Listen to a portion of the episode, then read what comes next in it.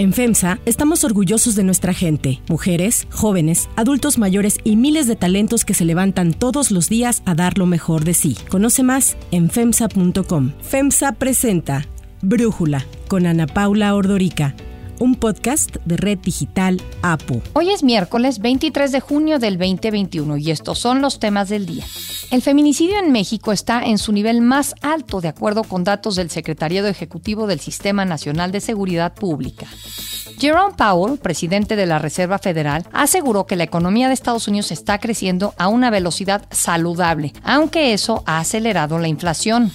En el partido de hoy de la Eurocopa entre Alemania y Hungría, el Allianz Arena de Múnich no se iluminará con los colores del arco iris. La UEFA lo prohibió porque dice que se trata de una protesta política.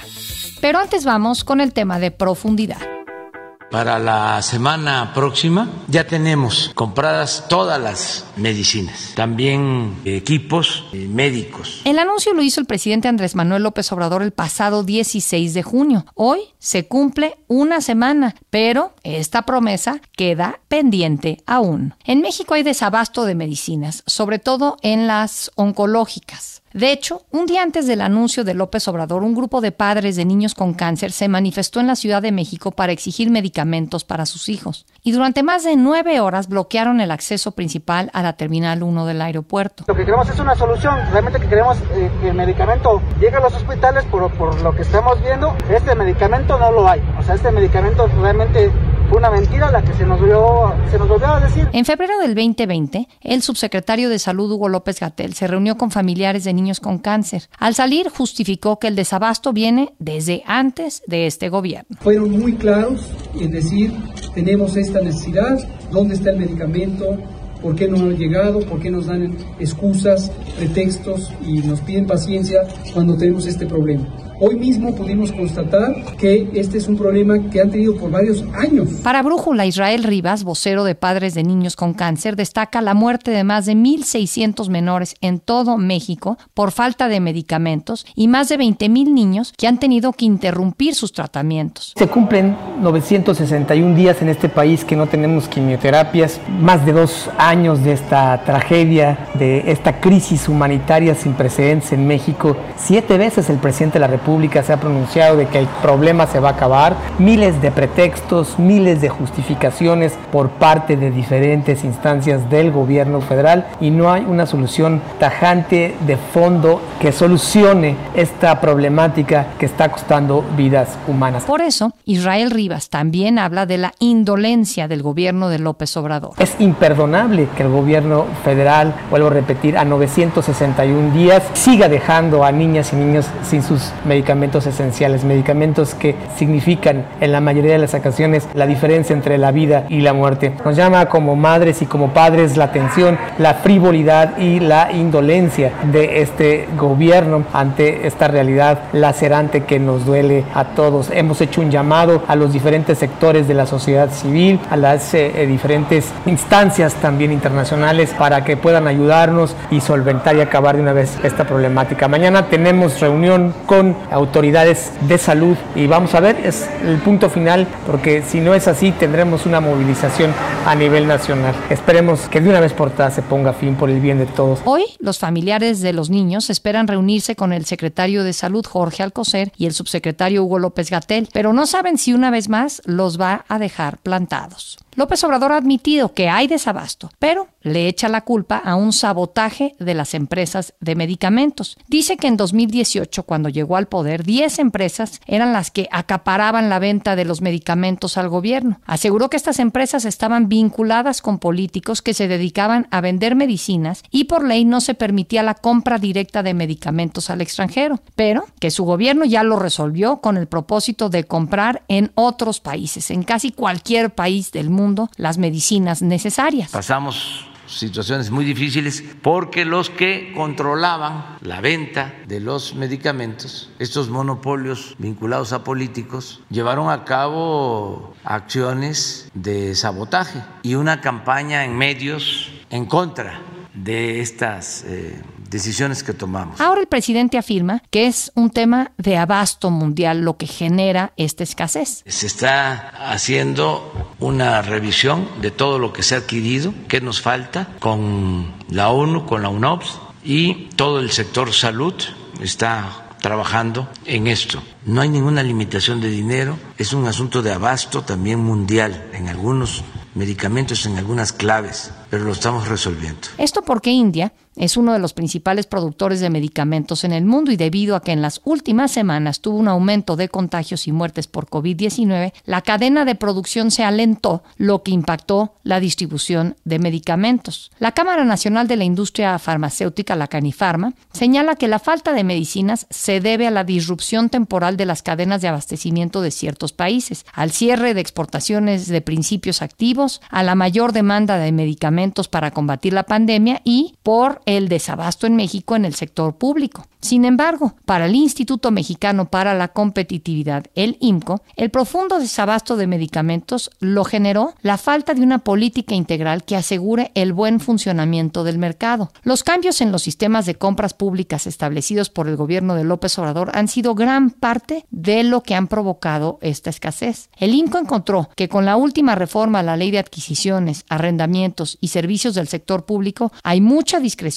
y poca transparencia a la hora de elegir un proveedor. El análisis.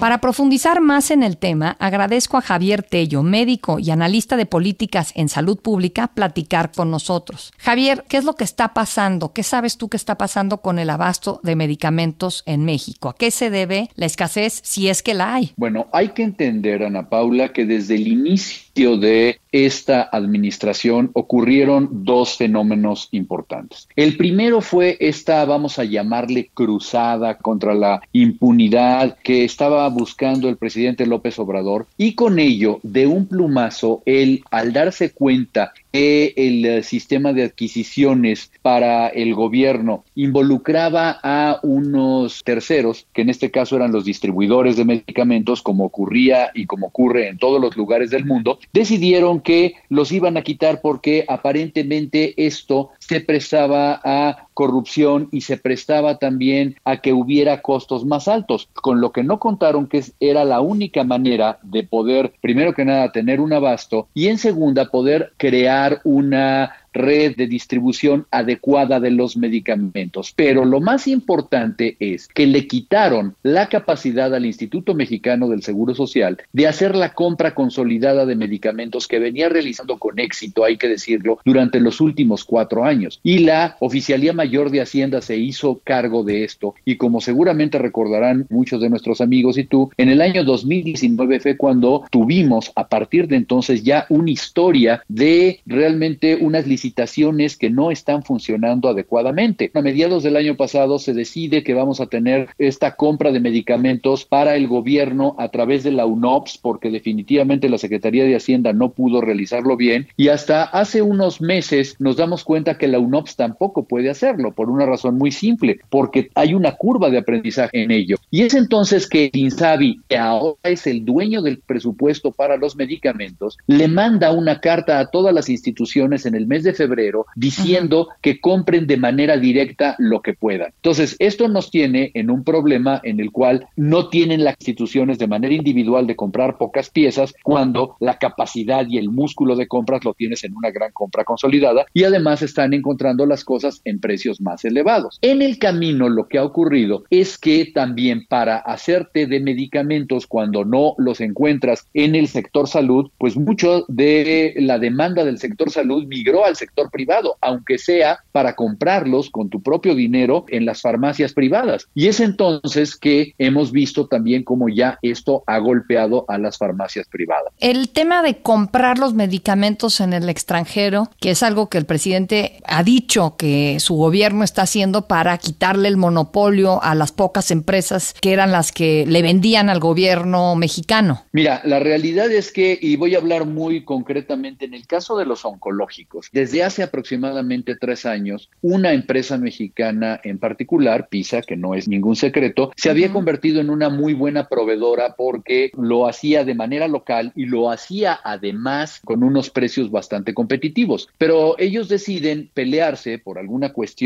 regulatoria o burocrática y después ya con una afrenta directa con la empresa y deciden pelearse con ella y cancelarle toda la capacidad que tiene para competir en las licitaciones y desde ese momento el único proveedor nacional que teníamos queda eliminado. Y es entonces por lo que hay que ir a buscarlo en el extranjero. Hubo en el año 2019 efectivamente escasez de uno de estos medicamentos oncológicos, pero poco a poco se fue corrigiendo. Ahora bien, cuando nosotros estamos buscando en un mercado que tiene demasiada demanda, que es crisis de pandemia, estamos saliendo a buscar tarde y sin la capacidad de negociar, porque todo esto, como te decía yo hace un momento, lo quitó el gobierno, lo aniquiló. Es entonces cuando no sale el mecanismo de compras. Entonces, ¿qué tenemos hoy? Tenemos el peor de los escenarios, porque tenemos una administración que es ignorante de la metodología de adquisiciones, pero son incapaces tampoco de crearla. Digo, hay que decir que aunque consiguieras al mejor de los despachos para que lo hiciera, la mejor de las empresas, hay una curva de aprendizaje. Son eh, realmente decenas de miles de claves las que se tienen que licitar y muchos precios y muchas condiciones. Si me preguntan qué es lo que podríamos hacer en este momento en una emergencia, asignar cualquier cantidad de presupuesto, tratar de comprar lo más posible de manera directa y durante los próximos seis meses rehabilitar ese sistema de compra consolidada que tenía el Instituto Mexicano del Seguro Social hasta el año 2019-2018. Javier Tello, clarísimo. Muchísimas gracias por platicar con nosotros. Unifin es un orgulloso impulsor del talento y los empresarios hechos en México.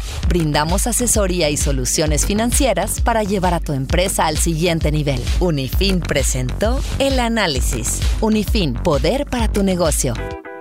Hay otras noticias para tomar en cuenta. 1. Más feminicidios.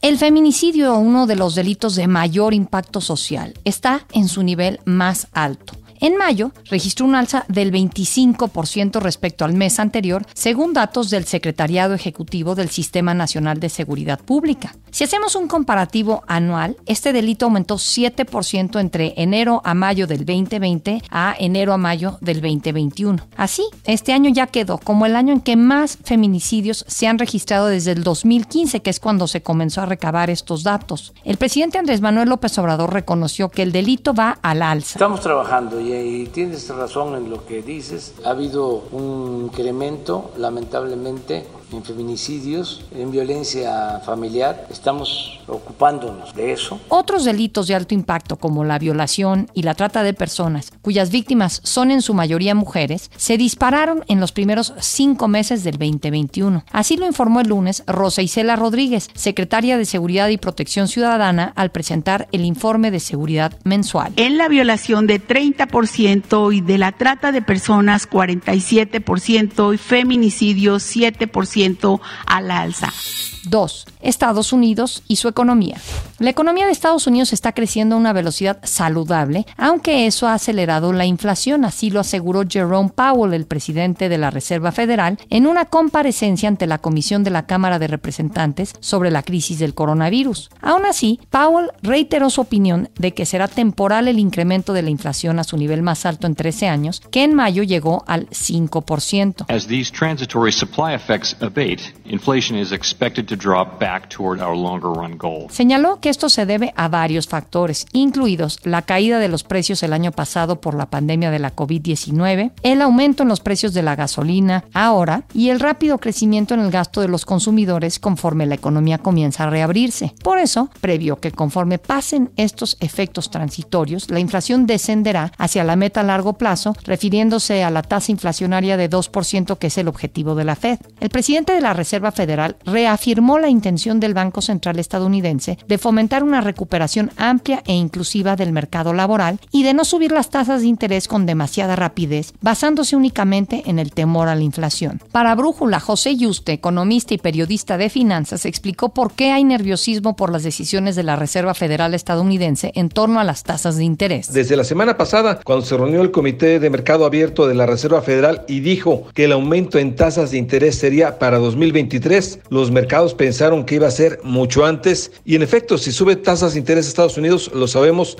va a traer capitales, el dólar se va a fortalecer y las demás monedas de economías emergentes como el peso mexicano van a sufrir y van a tener depreciaciones. Ayer incluso Jerome Powell, el presidente de la Reserva, comentó que no veía motivos para elevar la tasa de interés de inmediato porque la inflación de Estados Unidos, que es más del 2% anual que tienen que como objetivo, bueno, esa inflación sería temporal. No vería por qué elevar las tasas de interés. Incluso a ese ánimo le siguió la presidenta de la Reserva Federal de Cleveland, Loretta Mester, quien dijo también que habría que ver el empleo que todavía no había indicios para elevar tasas de interés. Así que se tranquilizó el mercado e incluso el peso mexicano ganó, ganó dos centavos, se alejó de los 21 pesos por dólar y llegó a los 20.36 pesos por divisa verde en esta cotización, donde el nerviosismo está realmente a flor de piel y solamente observando todo, observando a la Reserva Federal.